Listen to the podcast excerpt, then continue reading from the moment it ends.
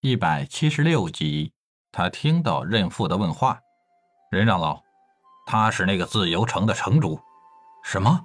任父听骆驼的话，犹如掉进了地狱里。他在哀叹，哀叹自己为啥这么点背。自由之城那是什么？他虽然没有见过李海，但是李海的大名已经让他牢牢地烙在了心上。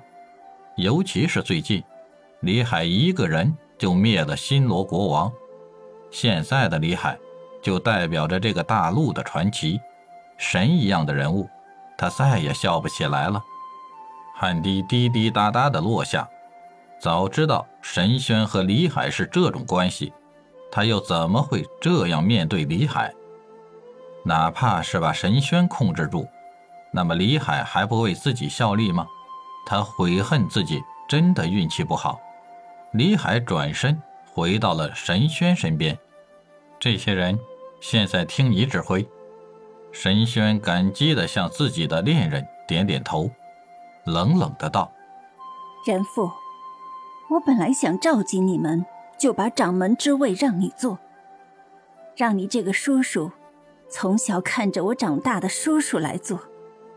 告诉叔叔，我的叔叔，我找到我的幸福了。没想到，这个位子对你就这么重要吗？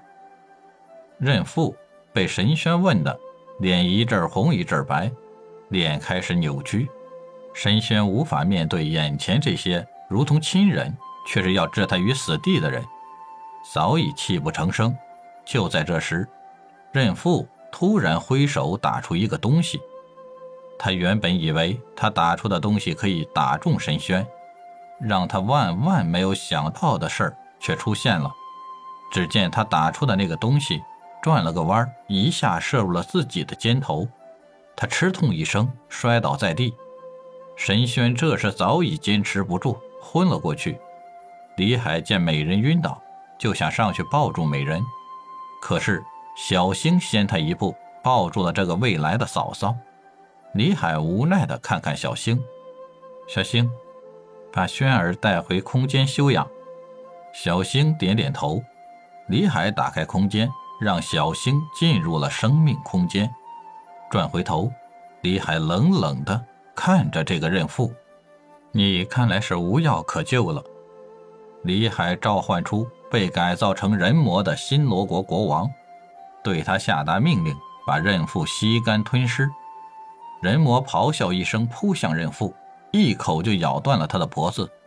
可怜一个尊级的人物，就这样在这些神武门高手面前被活活的吞噬，没人敢出来阻止眼前残忍的这一幕的发生。我不想杀你们，要么归降。要么死，你们选吧。李海一挥手，两千多圣级高手就把这里包围了。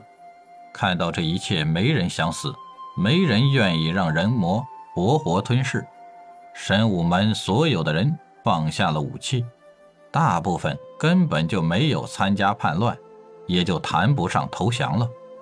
至于那个骆驼，李海直接把他练成了人魔，这样的小人。李海根本不会轻易的放过他。